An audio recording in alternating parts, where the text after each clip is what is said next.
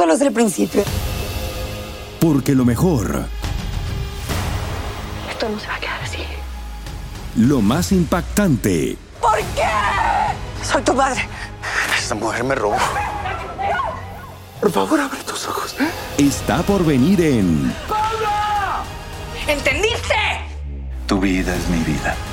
De lunes a viernes a las 8 por Univisión. Y eso sí que amerita un brindis, ¿no crees? Hola, soy Jorge Ramos y a continuación escucharás el podcast del Noticiero Univisión. El programa de noticias de mayor impacto en la comunidad hispana de Estados Unidos. Viernes 5 de agosto y estas son las principales noticias. La economía de Estados Unidos creó 528 mil empleos en julio, el doble de lo que habían previsto expertos. Este resultado podría reducir el riesgo de recesión. Las aerolíneas han cancelado hoy más de mil vuelos, creando una pesadilla para decenas de miles de viajeros en el país. Todos culpan al mal tiempo. Diez mineros llevan más de 48 horas atrapados en una mina de carbón de Coahuila, México. Los socorristas desesperadamente tratan de reducir el nivel de agua que amenaza a los trabajadores. Y California extendió el programa de matrícula gratuita a estudiantes que regresen al colegio comunitario. Hoy en el noticiero hablaremos de los requisitos para calificar. Así comenzamos. Este es Noticiero Univisión con Jorge Ramos e Ilia Calderón. Muy buenas tardes y comenzamos el noticiero con una noticia económica tan buena que está por encima de las expectativas más optimistas. En julio, el mercado laboral de Estados Unidos creó 528 mil empleos, el doble de lo que estimaban los economistas. Sin embargo, Félix, la notable creación de empleos tiene también un lado potencialmente preocupante en lo que respecta a la inflación, como nos informa Luis Mejid. Es una noticia inesperadamente buena. La nación creó el doble de los trabajos que se esperaban el mes pasado. El índice de desempleo bajó a 3.5%, el nivel más bajo en 50 años. Para los hispanos fue un 3.9%, el porcentaje más bajo en todos los tiempos. Parece que algunos negocios siempre están fuertes. A pesar de la inflación, Orsi Valle se siente optimista. Trabajo no le va a faltar. La economía estadounidense ha vuelto a ganar todos los empleos que había perdido en los primeros meses de la pandemia y el presidente lo está celebrando, diciendo haber creado ya casi 10 millones de empleos. Agobiada por malas noticias económicas, la Casa Blanca está recibiendo algunas buenas. El precio de la gasolina ha ido bajando durante casi dos meses. Poquito, pero ha empezado a bajar. Pero todo lo que es los vegetales y lo demás está caro. Durante los dos últimos trimestres la economía nacional se ha contraído. Técnicamente esa sería la definición de recesión. Pero muchos analistas dicen que estas últimas cifras de desempleo dejan claro que ese no es el caso. El país hoy no está en recesión, lo que no significa que el riesgo haya desaparecido. Desde el punto de vista de las familias, muy buena noticia, se crean empleos. Desde el punto de vista de los precios, eh, es, una, es un reflejo de que la economía todavía no se ha enfriado y que eh, la Reserva Federal va a tener que tener, tomar medidas para efectos de poder realmente concretar ese enfriamiento de la economía. Lo que quiere decir que la Reserva Federal podría subir una vez más los intereses para combatir la inflación. Una nueva dosis de medicina que, aunque necesaria, aumenta el riesgo de recesión. En San Francisco, Luis Mejid, Univisión. Los senadores no descansarán mañana sábado. El liderazgo del Senado los convocó para considerar un histórico proyecto de ley que incluye medidas para proteger el medio ambiente, mejorar la atención médica de millones y aumentar los impuestos a corporaciones con ingresos billonarios. Y a diferencia de otras ocasiones, en esta los demócratas podrían contar con los votos necesarios, como informa Claudio Seda desde el Capitolio. Los demócratas en el Senado celebran. Esto es algo muy, muy, muy grande, dijo su líder, luego que la senadora demócrata Kristen Sinema anunciara que votará a favor del proyecto de ley contra la inflación y la crisis climática. Con este voto, Biden obtendría una victoria importante y por fin avanzaría con su agenda que permanece estancada desde hace meses. Esto va a cambiar la situación de muchas familias trabajadoras, afirmó. Antes de dar el sí, Cinema pidió cambios en disposiciones fiscales. El proyecto de ley reducirá el precio de los medicamentos, reducirá la inflación, incorpora un impuesto mínimo para las corporaciones de 15%, e incluye 369 mil millones de dólares para medidas energéticas y contra el cambio climático. El presidente subrayó que no aumentará los impuestos a los hogares que ganen menos de 400 mil dólares al año, cumpliendo así con su promesa de campaña. Lo que critican los republicanos, quienes advierten que se producirán más auditorías para quienes ganen más de 400 mil dólares al año. Nada, nada aquí es gratis. Se teme que con más auditorías en el servicio de rentas internas se retrase aún más el servicio para los contribuyentes. Expertos dicen que la medida combatirá la inflación. O sea, si este paquete fuera solo de aumento del gasto, sería inflacionario, pero no es así porque tiene un componente de aumento de impuestos. De aprobarse, muchos hogares recibirán reembolsos si compran vehículos eléctricos e instalan paneles solares en sus casas. Se espera que el Senado vote este sábado, luego pasará a la Cámara de Representantes la próxima semana para que con una firma el presidente lo convierta en ley. En Washington, Claudio Uceda, Univision. Por segundo día consecutivo, las aerolíneas han cancelado hoy más de mil vuelos, dejando varados a decenas de miles de pasajeros a lo largo y ancho del país. Y la culpa la tiene principalmente el mal clima con sus tormentas. Pasamos ahora con Alexandra Martín desde el Aeropuerto Internacional de Miami. Alexandra, ¿cómo está la situación allí? Buenas tardes. Pues efectivamente, las cancelaciones de los vuelos se extienden por segundo día consecutivo como consecuencia de las tormentas eléctricas que Azoridos y más de 6.000 han sufrido retrasos. Yo me encuentro en el Aeropuerto Internacional de Miami. Como veis, a esta hora, gran afluencia de pasajeros. Vamos a revisar cómo están los vuelos en estos momentos. En amarillo indican los vuelos que están con en verde los vuelos que llegan un poquito antes y en blanco son los vuelos que llegan a tiempo. Y como ven, el color amarillo es el predominante en este momento. Sin embargo, el aeropuerto, los tres aeropuertos que más cancelaciones han sufrido en el país en el día de hoy son el aeropuerto de Nueva York, La Guardia, el aeropuerto de New Jersey y también el aeropuerto nacional de Washington. Y podríamos decir que llueve sobre mojado porque este verano los retrasos y las cancelaciones son cosa de cada día debido a la escasez de del personal de las compañías aéreas. ¿Y qué podemos hacer si nuestro vuelo se ha cancelado?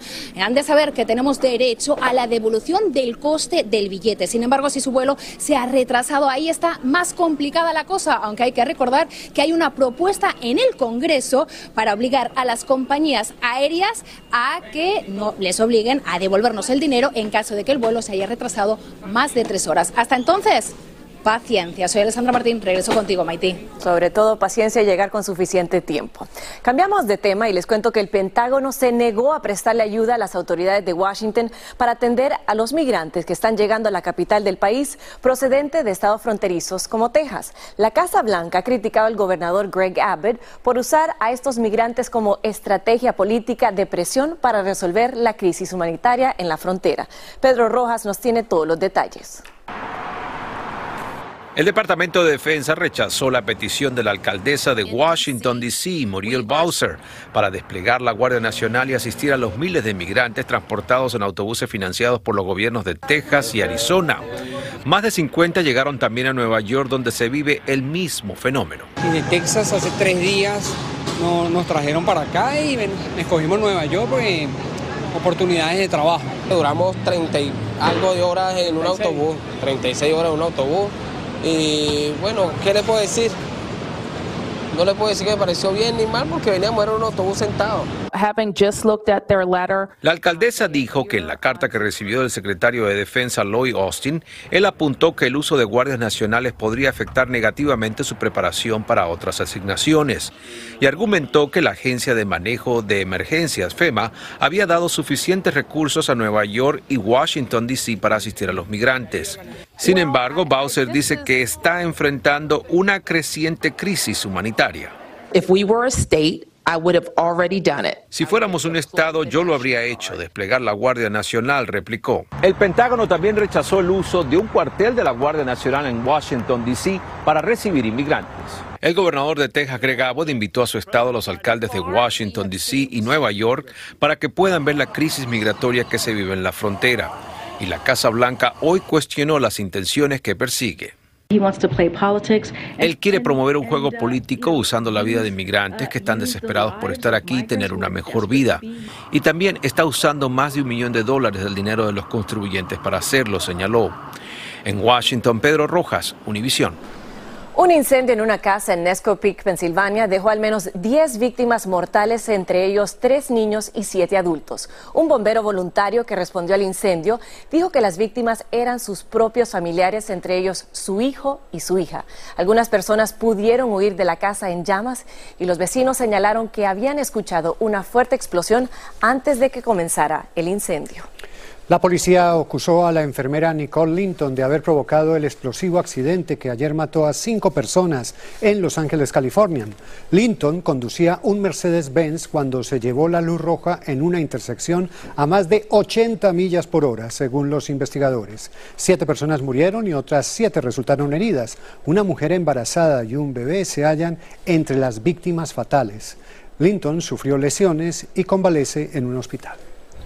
Y en otro accidente de tránsito, al menos 15 personas resultaron heridas, entre ellos dos policías, cuando un automóvil atravesó un desfile por la cultura y el patrimonio de los pueblos originarios que se realizaba en la ciudad de Gallup, en el estado de Nuevo México. Las autoridades dijeron que el conductor y los pasajeros están bajo custodia y la policía estatal está investigando el incidente.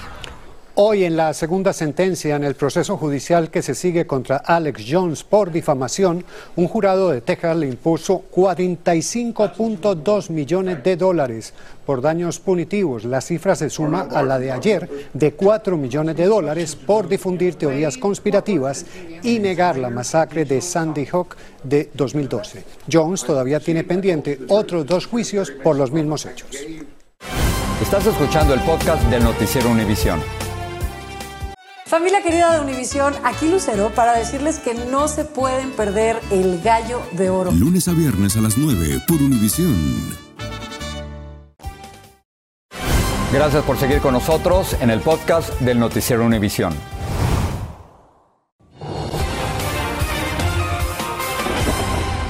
Las personas que murieron y otra resultó herida por un rayo que cayó en el Parque Lafayette cerca de la Casa Blanca.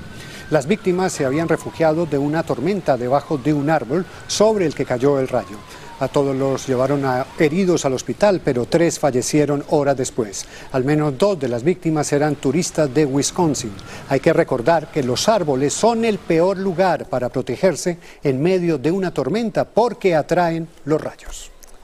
El gobernador de Maryland, Larry Hogan, informó que una tromba marina dañó varias estructuras en el estado este jueves. La, tromba, la tromba había cruzado la bahía de Chesapeake antes de llegar a la costa y tocar tierra en la isla Smith. El fenómeno atmosférico dejó a más de 50 mil clientes sin energía eléctrica. Ya comenzó el tercer día de las operaciones de rescate de los 10 mineros que quedaron atrapados en una mina de carbón en Coahuila, México, pero la inundación de agua sigue siendo demasiado grande. Cientos de socorristas se concentran en extraer esa agua mientras las preocupaciones de los familiares de los atrapados, como se imaginan, va en aumento. Pedro Ultrera sigue informando desde Coahuila.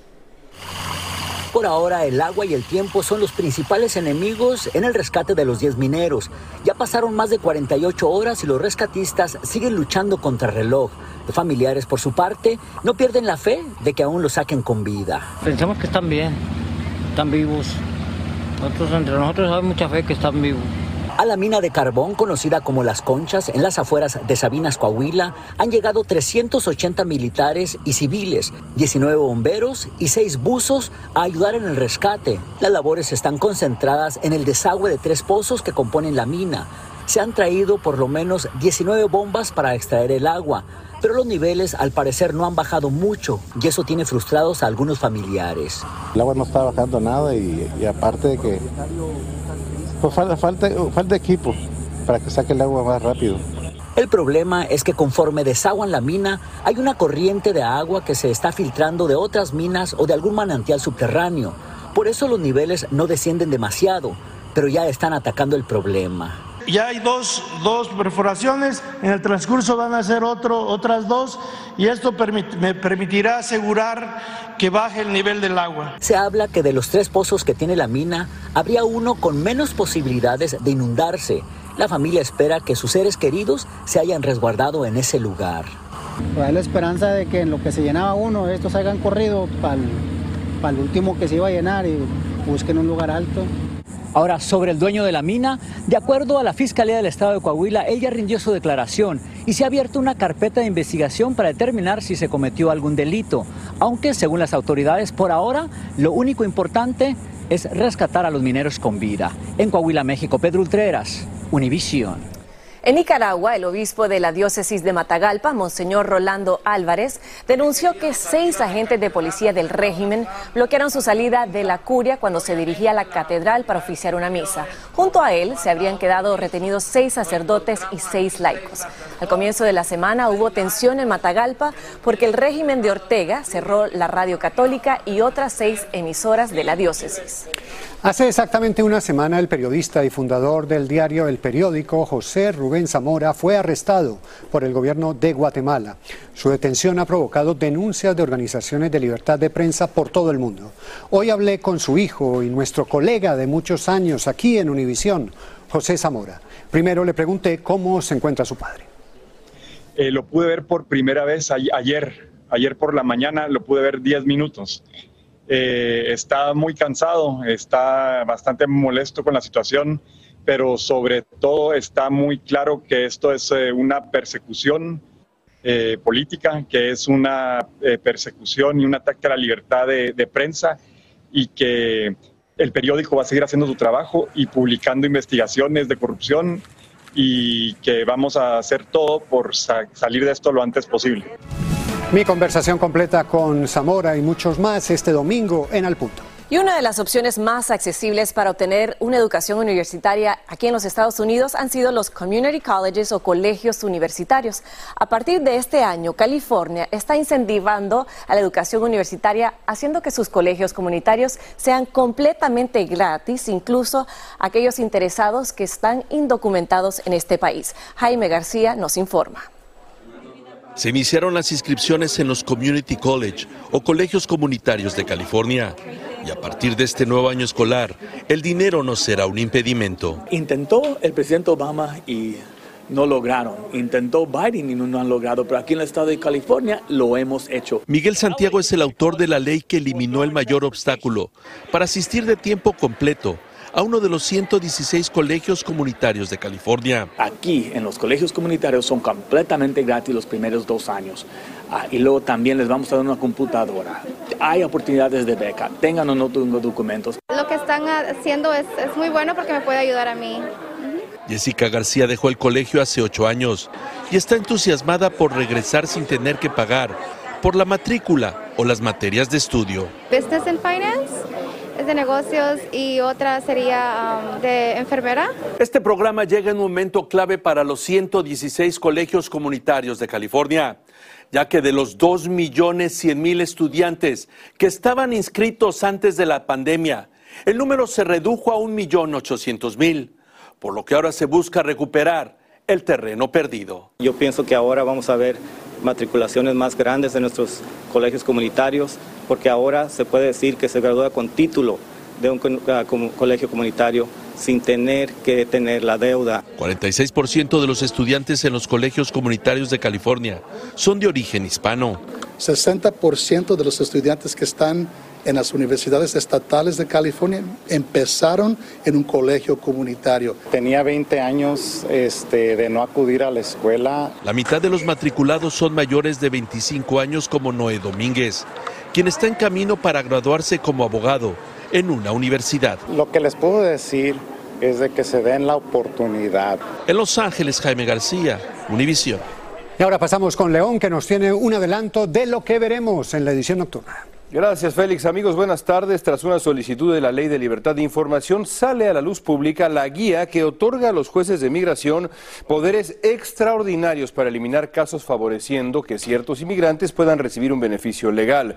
Y el presidente de la Federación Mexicana de Fútbol, John de Luisa, ofrece más detalles sobre el tremendo escándalo sexual que se destapó hace algunos días dentro de la selección femenil sub-20 que terminó con la entrenadora Maribel Domínguez separada de su cargo, al igual que su cuerpo técnico. Eso y más hoy por la noche. Ahí estaremos. Ahí estaremos, como siempre. Con la fiel sintonía. Y dicen que la vida le da el privilegio de una segunda oportunidad a unos pocos. Ese es el caso de la boxeadora Marilyn González y Angie Sandoval nos tiene un adelanto. Los restos de una jovencita y el bebé que llevaba en su vientre fueron encontrados en tres maletas a la orilla de un río. Él le dijo a mi mamá, mira, yo no quiero a ese hombre con Evelyn, porque ese hombre se ve que es malo. Las víctimas no pudieron ser identificadas por más de cuatro décadas. El crimen fue un misterio. Cuando mi mamá abrió la carta, era todo escrito en español. Gracias a los esfuerzos combinados de detectives y familiares de la víctima, lograron dar con el presunto asesino. Aquí ahora este domingo a las 7 de la noche, 6 en el centro, 5 en el Pacífico. La familia Garza ha construido durante muchos años un exitoso y galardonado viñedo en el viñedo Dos Ríos se llama, el único precisamente en el valle del Río Grande. Así es, Félix, pero su cercanía a la frontera puso a este lugar en peligro de ser atravesado precisamente por el muro fronterizo. Hasta el momento la construcción se ha detenido. Pero los Garza no están seguros de que el muro no vuelva a amenazarles el futuro y siguen inquietos, muy inquietos con el tema, como nos cuenta Marlene Guzmán. Es una cosa hermosa. Como le digo, cuando primero comienzan a retoñar. Lo que hace más de 10 años nació como un pasatiempo para la familia Garza, se ha convertido en una pequeña joya vinícola en la región del Valle de Texas. Y va a quedar así. Es la primera en producir vino en estas tierras tejanas. Nos dimos cuenta de lo que pagaban por la uva que se había uh, cosechado, que se había crecido aquí en el valle y pensamos, no, nosotros no les vamos a vender la uva, nosotros vamos a hacer el vino. Lo que también hace único al negocio Dos Ríos es su cercanía con México. Aunque a simple vista, disfrutando de una copa de vino, admirando el paisaje, no se logra apreciar, a menos de una milla está el famoso Río Grande por donde a diario cruzan cientos de migrantes. Estamos sentados uh, comiendo y, y pasan uh, este, inmigrantes con familias así, señoras con bebitos. La construcción de un muro fronterizo en esta propiedad por poco y acababa con los sueños y el esfuerzo de esta familia, terminando por opacar la vista y la esencia de este paraíso con uvas de este lado de la frontera. ¿Cómo te gustaría venir a tomarte un vaso de vino tranquilamente enfrente de una tapia? Y es que el gobierno federal intentó comprarles la propiedad durante los años del gobierno de Donald Trump. Pero lo querían poner aquí justo donde estoy parada. Por el momento, ellos creen que su patrimonio familiar está a salvo con el gobierno de Biden, pero temen la lucha no terminar aquí. Y al fin de todas las cuentas y todas las batallas, este, nos estamos, uh, estamos muy a gusto con lo que estamos haciendo. Por ahora, la única preocupación de los Garza es seguir cosechando los frutos de su arduo trabajo. Y ganamos segundo lugar Estamos bien contentos con eso. Déjame enseñarte un poquito por acá. Esta familia hispana anhela poder construir un santuario de vino fronterizo. En el Valle de Texas, Marlene Guzmán, Univisión. Que así sea, porque un muro puede destruir el trabajo de años y es dedicación, mucha, mucha dedicación la que tiene que tener un viñedo. Así es, y qué, qué bueno poder brindar con un vinito y especialmente hoy viernes, así, así que es. a su salud. Salud a todos. Los esperamos el fin de semana. Buenas noches. Así termina el episodio de hoy del podcast del Noticiero Univisión. Como siempre, gracias por escucharnos.